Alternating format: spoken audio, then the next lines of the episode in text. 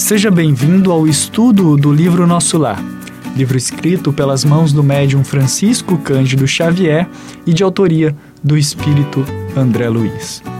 Para conhecer mais sobre André Luiz, a cidade de Nosso Lar e os textos de introdução deste livro, recomendamos que assista ou escute o nosso material de introdução. Apenas para esclarecer, aqui não vamos fazer uma leitura corrida do livro, vamos apenas ressaltar alguns pontos e refleti-los à luz da doutrina espírita.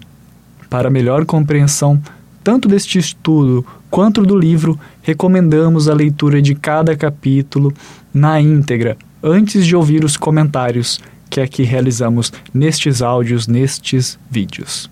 Também é importante esclarecer que aqui iremos abordar apenas alguns pontos de cada capítulo. Fazer uma leitura detalhada e explicar todos os pormenores iria requerer horas de estudo. Porém, aqui o nosso objetivo é apenas iniciar o estudo e o debate desta obra. Sintam-se, claro, à vontade para compartilhar suas reflexões sobre cada capítulo nos comentários deste podcast e deste vídeo. Vamos lá? Falaremos aqui do primeiro capítulo do livro Nosso Lar, intitulado Nas Zonas Inferiores. Iremos ressaltar, como comentamos, alguns pontos que nos chamaram a atenção quando realizamos o estudo de acordo com as leituras sugeridas pela apostila de estudo de Nosso Lar elaborada pela Federação Espírita do Paraná. A apostila você pode encontrar para download no site da FEP e nós também deixamos um link aí na descrição. Então vamos lá. Esse capítulo, que abre nosso lar, é um capítulo bem curto, ele possui apenas três páginas e nos apresenta pela primeira vez, dentro da obra, dentro do romance Nosso Lar, o espírito, que também é o autor dessa obra, André Luiz. André Luiz, para quem não acompanhou os estudos introdutórios deste canal, é um espírito que, durante a narrativa do livro, está no plano espiritual após a morte do seu corpo físico. O convite que o nosso material de estudo faz é para que nós reflitamos sobre a alma após a morte e a separação do corpo. E o autor, André Luiz, começa justamente dizendo que eu guardava a impressão de haver perdido a ideia de tempo, a noção de espaço esvaíra-se-me há muito. Estava convicto de que não mais pertencia ao número dos encarnados no mundo e, no entanto, meus pulmões respiravam a longos haustos. Aqui, ainda não nos é esclarecido exatamente o que aconteceu com André Luiz. Isto será abordado nos próximos capítulos com mais detalhe. Onde ele está e por que ele está sofrendo ainda nos é um enigma. Mas, como podemos perceber pelo texto, André Luiz já percebe que não está mais encarnado, que ele está desencarnado, que ele se encontra no plano espiritual. E mesmo percebendo seus pulmões respirar, ele sabe que não está mais no plano físico. E aqui percebemos na prática alguns pontos que já haviam sido nos informados na codificação espírita. Peguemos o Livro dos Espíritos, parte 2, capítulo 3, quando Allan Kardec pergunta, na questão 149, em que se transforma a alma no instante da morte?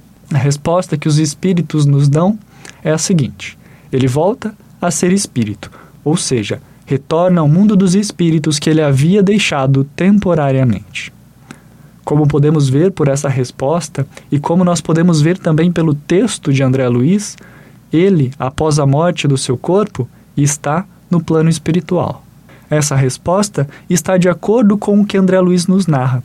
Como podemos ver pelo texto, após a morte do corpo de André Luiz, ele está então em forma de espírito no plano espiritual. Claro, uma parte não muito boa do plano espiritual, mas no plano espiritual. E outro ponto importante de ressaltarmos, que está na pergunta 150, que Kardec questiona: a alma conserva a sua individualidade após a morte? Que os espíritos então respondem: Sim, não a perde jamais. O que seria ela se não a conservasse? André mantém a sua individualidade. André continua sendo quem ele era, mas agora sem o seu corpo físico. Sei que isso pode causar dúvidas, mas é justamente sobre isso que Kardec insiste no complemento dessa pergunta, quando ele questiona na questão 150A. Como a alma constata a sua individualidade se não tem mais o corpo material?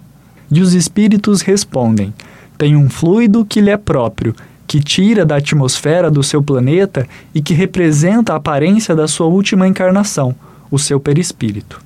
Temos muitos relatos de amigos que entram na doutrina espírita lendo romances antes de estudarem os conceitos da doutrina espírita. Esse capítulo de abertura de nosso lar é interessante, pois começa justamente explicando alguns conceitos fundamentais do Espiritismo de maneira prática, pelo exemplo. Quando André Luiz narra que se encontra vivo, mesmo não tendo um corpo, André apresenta o conceito da imortalidade da alma e da sua individualidade também. Além disso, como podemos ver, André se encontra em um plano cheio de outros espíritos, cada um mantendo sua individualidade após a morte do corpo.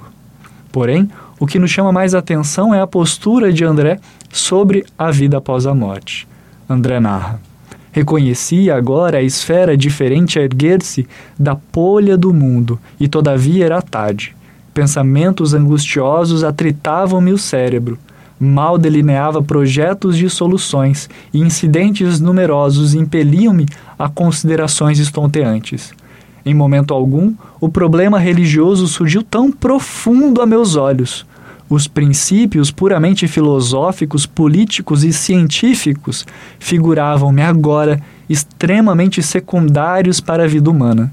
Significavam, a meu ver, valioso patrimônio nos planos da Terra, mas urgia reconhecer que a humanidade não se constitui de gerações transitórias, e sim de espíritos eternos, a caminho da gloriosa destinação.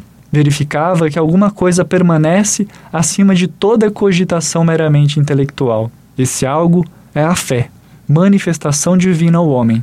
Semelhante análise surgia, contudo, tardiamente.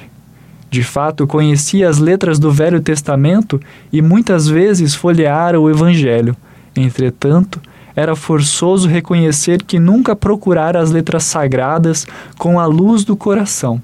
Identificava através de críticas de escritores menos afeitos ao sentimento e à consciência, ou em pleno desacordo com as verdades essenciais. Em outras ocasiões, interpretava-as com o sacerdócio organizado, sem jamais sair do círculo de contradições onde estacionava voluntariamente. Amigos, aqui nós podemos ver e observar uma mudança de paradigmas pelo espírito André Luiz quando ele se encontra desencarnado. André, como muitos de nós, foi em sua última encarnação um homem que valorizava muito a filosofia, a ciência e a política.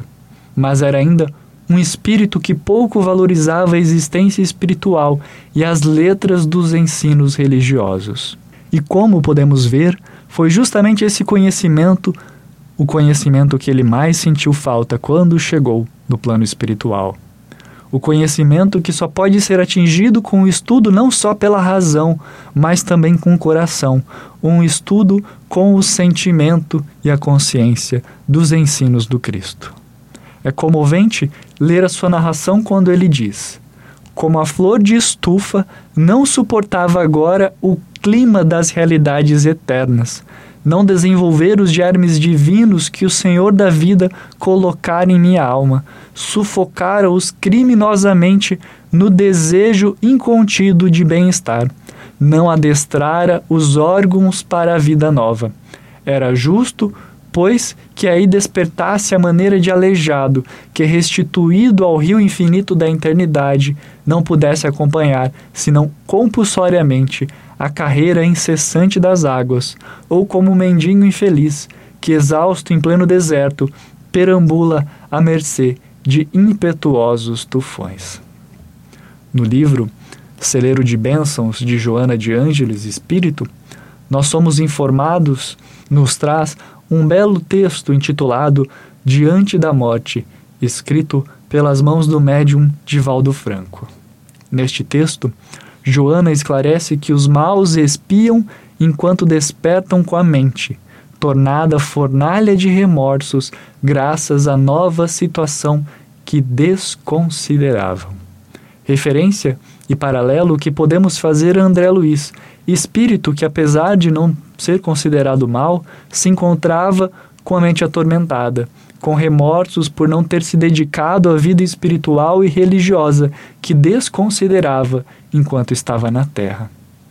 Felizmente, a benfeitora espiritual nos esclarece também que os resignados e bons, chamados ao convívio imortalista, exultam e se preocupam com que se leiam na ilusão ou se anestesiam na busca do nada em que se infelicitam.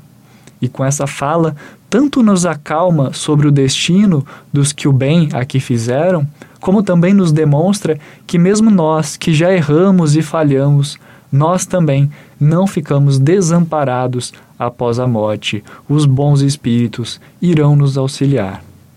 Ainda neste texto, Joana nos alerta.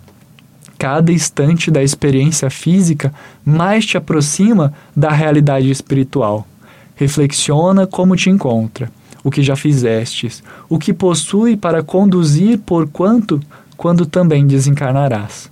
Apesar da saúde que ora desfrutas ou da situação que laboras otimista, diante dos que partiram na direção da morte, assume o compromisso de preparar-se para o reencontro com eles na vida abundante. E não adie realizações superiores que te serão valiosas, sabendo-os vivos, enxuga o pranto que a dor pungente da grande transição propicia, considerando que além da sepultura aparentemente misteriosa, a vida continua.